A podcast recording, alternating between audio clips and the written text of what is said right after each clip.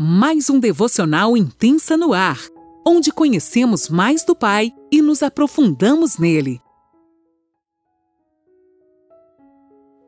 Olá, bom dia! Mais um dia se inicia e eu, Lani Nola, falo com você de Criciúma, Santa Catarina. Hoje nós vamos continuar nossa viagem aqui em Gálatas, né? Na cidade de Galácia onde a gente tem aprendido um pouquinho mais sobre este povo. E é tão interessante, hoje a gente está no episódio 3 e a gente tem descoberto tantas coisas preciosas do coração do Pai. Então, nesta manhã, mais uma vez, eu te convido a pegar sua caneta, seu caderninho e anotar tudo que o Senhor falar nesta manhã. Então, anote. Vamos lá, é Gálatas 1, do 11 ao 24. Eu vou estar lendo na NAA. Então vamos lá. Mas informo a vocês, irmãos, que o evangelho por mim anunciado não é a mensagem humana. Não é mensagem humana, porque eu não o recebi de ser humano algum, nem me foi ensinado, mas eu o recebi mediante revelação de Jesus Cristo. Porque vocês ouviram qual foi no passado o meu modo de agir no judaísmo, como de forma violenta eu perseguia a igreja de Deus e procurava destruí-la. E na minha nação, quanto ao judaísmo, levava vantagem sobre muitos da minha idade, sendo extremamente zeloso das tradições dos meus pais. Mas quando Deus, que me separou antes de eu nascer e me chamou pela sua graça, achou por bem revelar seu filho em mim, para que eu o pregasse ante entre os gentios, não fui imediatamente consultar outras pessoas, nem fui a Jerusalém para me encontrar com os que já eram apóstolos antes de mim, mas fui para as regiões da Arábia e voltei outra vez para Damasco. Passados três anos, fui a Jerusalém para me encontrar com Cefas e fiquei quinze dias com ele e não vi outro dos apóstolos a não ser Tiago, o irmão do Senhor. Ora, a respeito do que eu estou escrevendo a vocês, afirmo que Afirmo diante de Deus que não estou mentindo. Depois fui para as regiões da Síria e da Cilícia. E eu não era conhecido pessoalmente pelas igrejas da Judéia, da Judéia que estão em Cristo. Ouviam somente dizer: aquele que antes nos perseguia, agora prega a fé que no passado procurava destruir. E glorificavam a Deus a meu respeito. Gente, vou até repetir isso. Ouviam somente dizer: aquele que antes nos perseguia, agora prega a fé que no passado procurava destruir, e glorificavam a Deus a meu respeito. Gente, quem nunca? Eu não digo fazendo o mesmo que Paulo, mas eu antes de me converter, eu achava esses crentes muito estranhos, gente. Esse povo cristão muito doido. Eu chegava a dizer assim, gente, eles são surdos, por que, que eles têm que gritar? Enfim, acredito, né? Mas alguém se identifica aí? Eu acredito que todos nós eh, já tivemos as nossas conclusões, né? Claro, né? Tem exceções que teve aqueles que também tiveram o privilégio de nascer em um lar cristão. Mas eu lembro que eu achava meio estranho esse povo. E agora tô eu aqui no meio do povo estranho. Glória a Deus por isso que ele me encontrou. E voltando aqui, Paulo frisa que chegou ao evangelho somente porque o próprio Jesus o alcançou e não por influência dos outros apóstolos. Gente, ele está dizendo assim: olha, foi Jesus que me chamou. Não foi os outros apóstolos, ninguém me influenciou, não. O próprio Jesus apareceu para mim. Eu fui chamado por Ele. Ele diz em seu testemunho: a minha autoridade vem do próprio Jesus. E ele trazia o evangelho verdadeiro, o mesmo que os outros apóstolos anunciavam. Gente, um dado tão interessante sobre Gálatas é que foi escrito aos cristãos. Essa epístola foi dirigida às igrejas da Galácia do Norte. Então, muitas vezes, mas na maioria, né, das vezes a gente pensa que o evangelho é somente para quem não conhece Jesus. Isso não é verdade. Essa carta foi direcionada totalmente àqueles que já serviam a Jesus. E, e, e de repente, pasmem, gente. Você pode estar pensando assim, mas por quê? Você não se perde? Você não tem que ser todo dia lavado pelo sangue de Jesus, você não tem que ser todo dia transformado, deixar que ele te guie. E quando Paulo chegou lá, ele percebeu que eles estavam falando de algo que não condizia com o evangelho verdadeiro. Nós já aprendemos um pouquinho disso ontem. Então Paulo realmente ele combateu, ele bateu de frente e disse assim: "Não, peraí. Eu fui chamado por Jesus, ele mesmo me chamou e eu prego o mesmo evangelho verdadeiro dos apóstolos e não é isso aí não. E se por acaso alguém se levantar, você lembra que ele falou antes, querendo nem, nem que seja um anjo, dizendo que o evangelho verdadeiro não é esse que está aqui, ele é considerado anátema, ou seja, amaldiçoado. Então ele bate de frente mesmo, ele usa a autoridade que o Senhor Jesus dá para ele e bate de frente com esses, é, digamos, falsos profetas, né? esses homens que estavam lá falando coisas que não era verdadeira. Na carta, nessa carta de Paulo, ele exorta aos cristãos que é necessário que vivamos o que pregamos. Olha como é sério, gente necessário que vivamos o que pregamos para que possamos desfrutar da liberdade que o Evangelho nos dá. Porque é muito fácil fazer, falar, aliás, faça isso, faça aquilo, faça aquilo outro. É muito romântico, é tudo muito lindo. Mas na hora que a dor, as coisas estão acontecendo, as circunstâncias não estão como eu quero, eu pegar e desviar do evangelho. Ou dizer, não, então eu vou fazer tipo assim, eu vou usar um outro, um evangelho paralelo, um evangelho. É, como é que a gente fala agora? Isso me fugiu a palavra que eu queria usar aqui.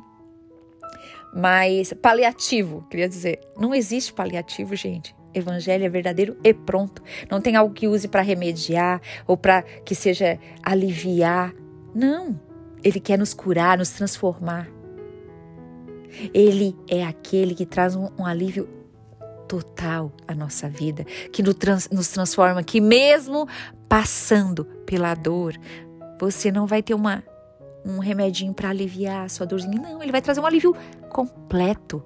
Porque você passa pela dor, você sente a dor, mas você tem convicção que ele está junto porque você tem convicção, porque você vive o evangelho verdadeiro. E esse evangelho verdadeiro te dá liberdade de entender que certas dificuldades, circunstâncias contrárias são necessárias para que eu fique cada vez mais parecido com ele, para que eu cresça e, aliás, para que ele cresça e eu diminua, para que eu ouça a voz dele, para que essa voz dele entre no, na minha mente, para que essa voz dele me transforme de dentro para fora. Eu vou ter que entender. Eu preciso entrar num lugar de entendimento onde esse evangelho verdadeiro vai me transformar por inteiro e não permitir que quando venham coisas que queiram passar um remedinho, que queiram dar uma disfarçada ou negociar o verdadeiro evangelho, me carregue.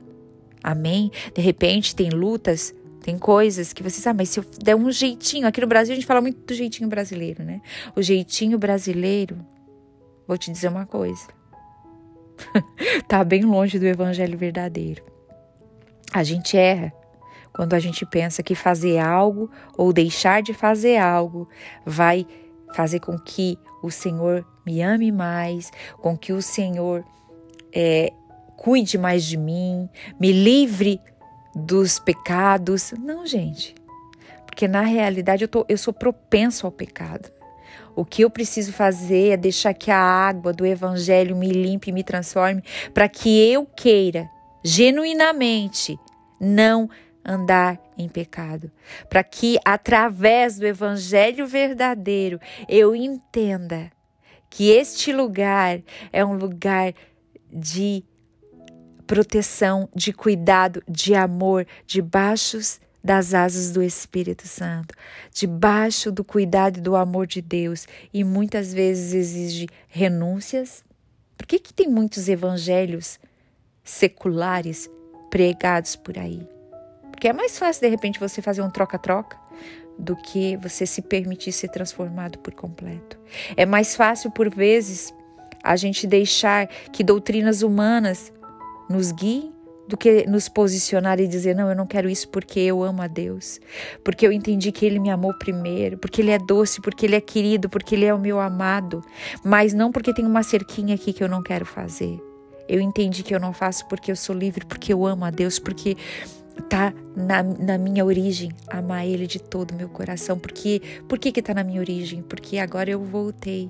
Eu tive um encontro com Ele. E a minha origem verdadeira, que é em Jesus, veio à luz. Então, a partir daí, sim, eu posso ser alguém que ama a Deus sobre todas as coisas. Ele já nos libertou, nos amou, morrendo naquela cruz. Talvez você esteja aí pensando, tá, então eu posso fazer qualquer coisa errada e mesmo assim Jesus me ama? Sim, a resposta é sim.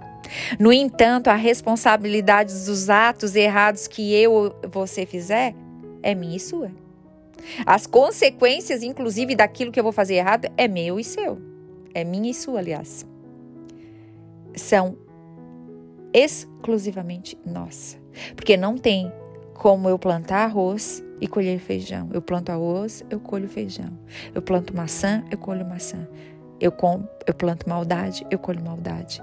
Eu planto bondade, eu colho bondade.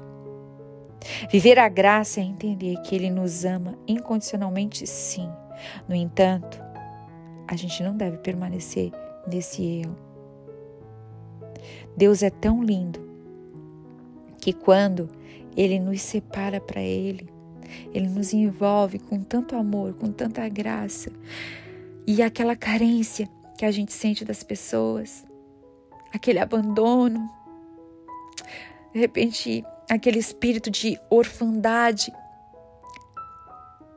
aquilo tudo que nos afastava do amor de Deus. Você de repente teve uma criação onde não teve pai ou não teve mãe. Nesta manhã, Ele quer restaurar em nossas vidas uma paternidade e um amor. Porque Ele nos amou primeiro, Ele deu o seu próprio filho naquela cruz, por mim e por você.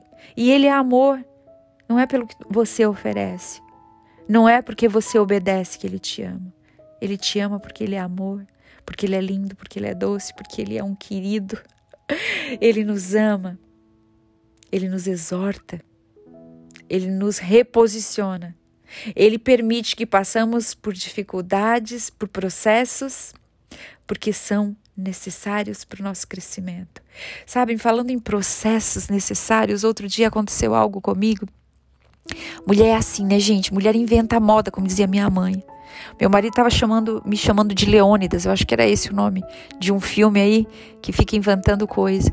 Porque eu fui lá, inventei de fazer um peeling. Gente, pensa no negócio que ficou meu rosto.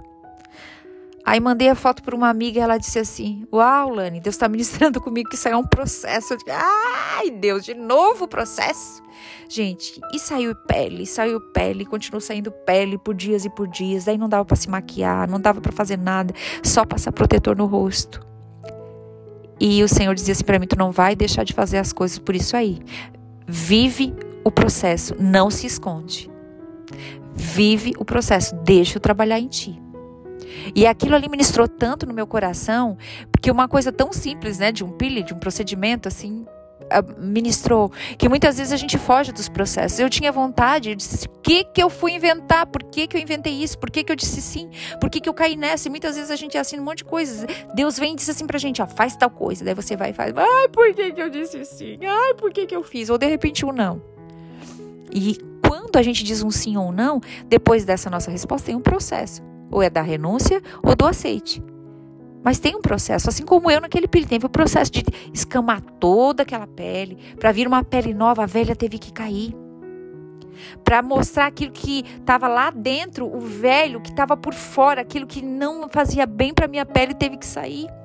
E é assim na nossa vida, nos processos que nós temos que viver, é deixar que toda a crosta da religião, toda a crosta daquilo que não é bom, tudo aquilo que veio da nossa natureza humana seja arrancada, camada por camada, gente, porque eu vou dizer uma coisa, não foi só uma camada de pele que saiu, não, foi mais de uma.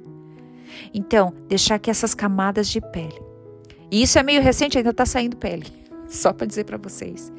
Tem um processo então, que a gente se submeta ao processo desse evangelho verdadeiro, entrando em nossas vidas, nos transformando, arrancando as peles, arrancando tudo aquilo que a gente às vezes estava lá atrás, mas o Senhor quer trazer à tona para que a gente possa ter uma imagem mais parecida com a dele, para que a gente seja mais íntimo dele, para que a gente conheça mais o seu coração, para que a gente seja mais puro como ele, para que a gente seja para que a gente chegue mais perto do original que é ele. Ele nos fez de um jeito e muitas vezes o nosso dia a dia, queimadura de sol, os desertos da vida nos deixam com marcas como a minha pele ficou. Mas esse peeling que o Senhor está fazendo na tua vida nessa manhã, tá como aquele peeling que ele fez na minha vida. Ele vai tirar cada camada. Mas se nós nos submetermos ao processo de deixar o verdadeiro evangelho nos transformar de dentro para fora. Amém? Deus te abençoe.